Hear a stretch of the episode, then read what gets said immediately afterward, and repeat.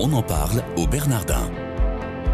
Une production Radio Notre-Dame avec le Collège des Bernardins. Une émission présentée par Sabine de Rosière. Soyez les bienvenus si vous nous rejoignez dans votre quotidienne. On en parle au Bernardin.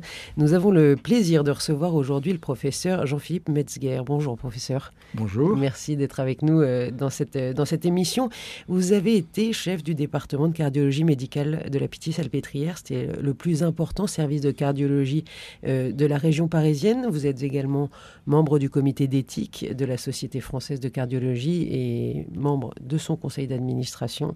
Vous avez été donc l'un des pionniers en France euh, avec la mise au point des stents coronaires, euh, donc un des premiers utilisateurs de cet outil qui a permis de diviser par trois la mortalité de cet accident cardiaque, si mes chiffres sont bons.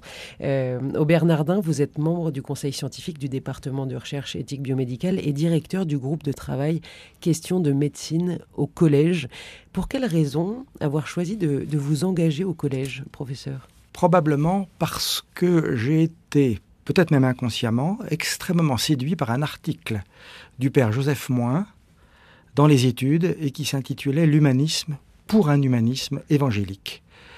Et j'ai considéré que l'humanisme chrétien n'avait probablement pas la portée qu'il devait avoir dans la société contemporaine et que malgré sa reconnaissance par euh, le Vatican II en tant qu'entité, euh, l'humanisme chrétien qui fait partie de la constitution euh, d'un codium espèce, il n'y avait pas probablement la portée qu'il devait avoir.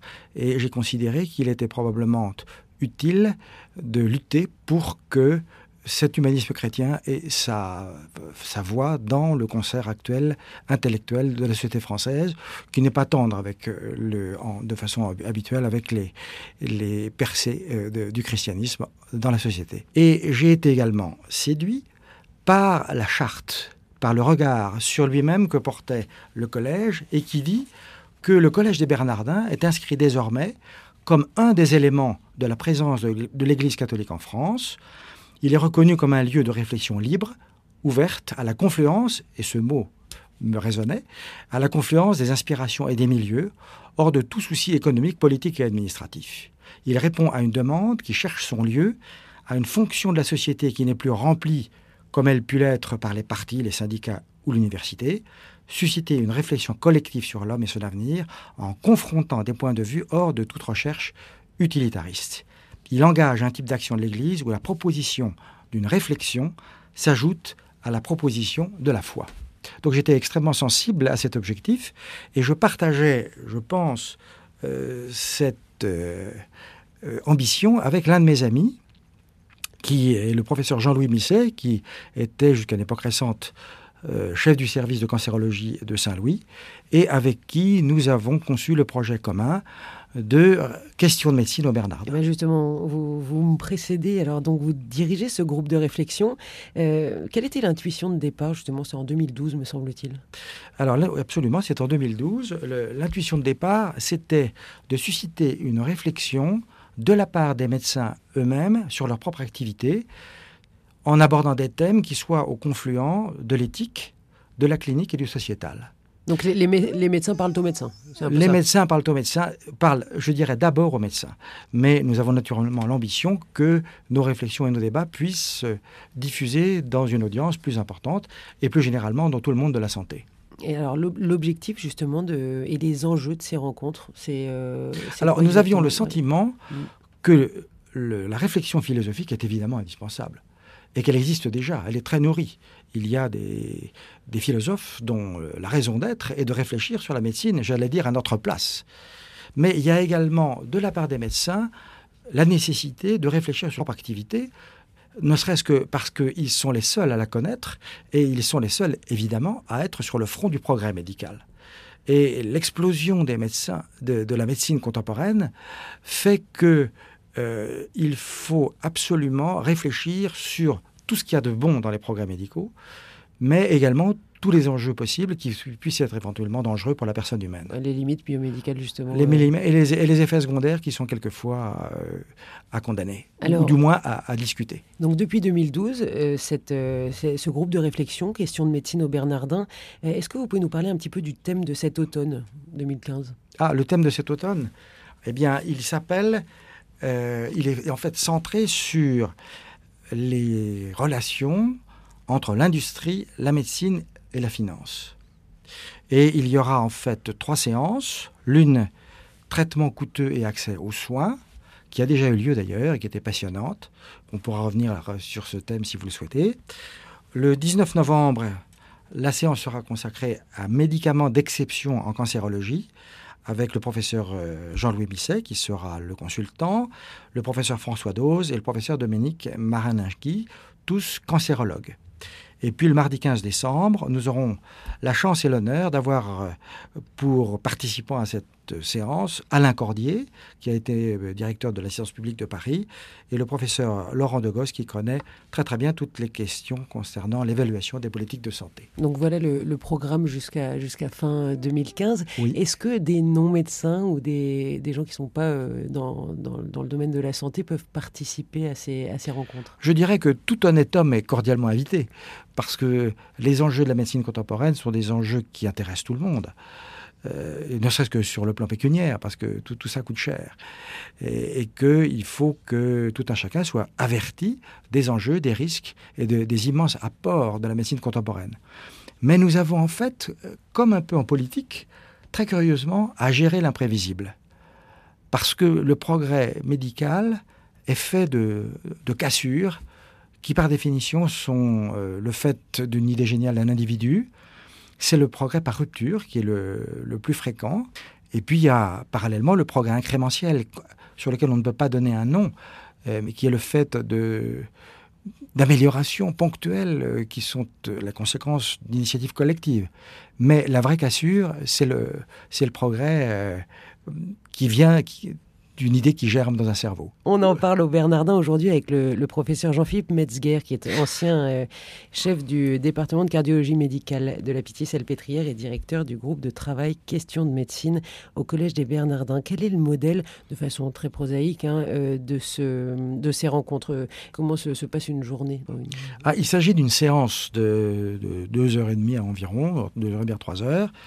Et nous avons trouvé la, une formule qui s'est avérée à mon avis, à l'expérience, puisque maintenant nous avons un recul de trois ans, assez adapté. Il y a deux intervenants qui ne sont pas choisis au hasard. Et c'est ça la force de, notre initiative, à mon avis, c'est que nous avons la connaissance du milieu. Nous savons qui connaît tel sujet et qui, plus particulièrement, est identifié à son sujet. C'est très particulier à la médecine, vous savez, c'est comme un certain nombre d'autres activités, mais euh, il y a des gens qui sont identifiés psychologiquement à leur métier et qui, d'ailleurs, quelquefois, éprouvent le besoin de l'écrire, de le consigner dans un livre. Et donc, pour nous, c'est idéal que nous avons quelqu'un qui a déjà euh, réfléchi à, son activité. Donc, il y a donc deux intervenants, un modérateur qui veille euh, au, débat et la bonne tenue du débat ensuite, et puis au timing pendant la séance, et puis il y a un grand témoin qui tire la leçon de des déclarations qu'il vient d'entendre et qui, lorsqu'il a lui aussi le recul suffisant, euh, fait des prestations qui sont passionnantes. Et nous nous sommes aperçus en fait que euh, d'emblée, cette euh, façon de faire, cette formule était bonne, à la, je dirais à la qualité du silence qui accompagne certaines prestations, certaines interventions. Et je me rappelle en particulier la prestation d'un oncologue, d'un cancérologue pédiatre, où on aurait vraiment entendu une, mouche voler. Et c'était à la fois intellectuellement passionnant et affectivement agressif.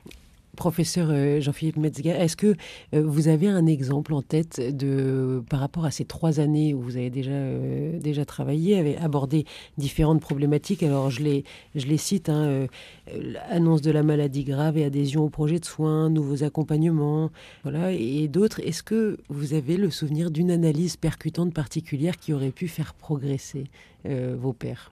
Nous autres médecins sommes complémentaires et pas en concurrence avec les philosophes. Nous avons eu euh, comme thème l'année dernière euh, l'homme parfait, une utopie contemporaine, point d'interrogation. Et nous avions décliné ce thème en trois sous-chapitres, le, mourant parfait, l'adulte parfait et le bébé parfait.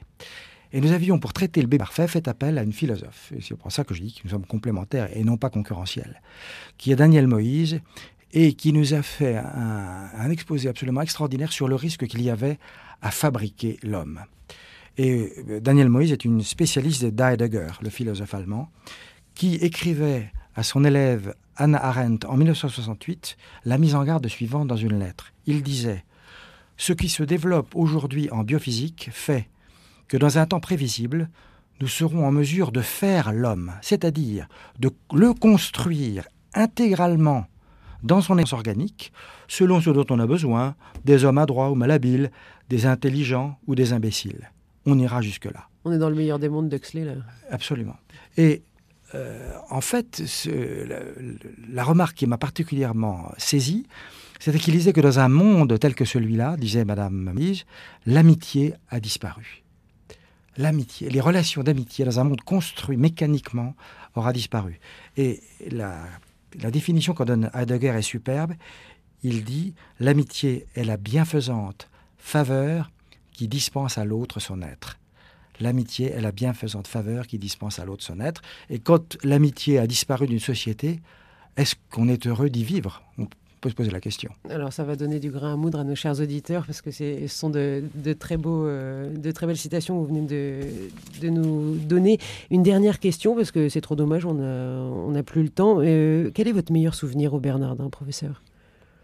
La façon dont j'ai été reçu par le père Guggenheim. Le père Antoine Guggenheim qui a Le père Antoine Guggenheim, quand nous sommes allés, le professeur Jean-Louis Bisset et moi-même, lui proposer notre projet, nous avons été reçus euh, avec un enthousiasme communicatif. Il nous a dit, vous avez carte blanche, et pour réunir les gens qui constitueront le bureau qui proposera la thématique et les intervenants, euh, et, pour la façon dont ça va se dérouler. Donc on avait une sensation d'entière liberté euh, qui a été probablement une des causes de notre relatif succès. Merci beaucoup d'avoir été avec nous, professeur Jean-Philippe Metzger. Excellente journée à tous.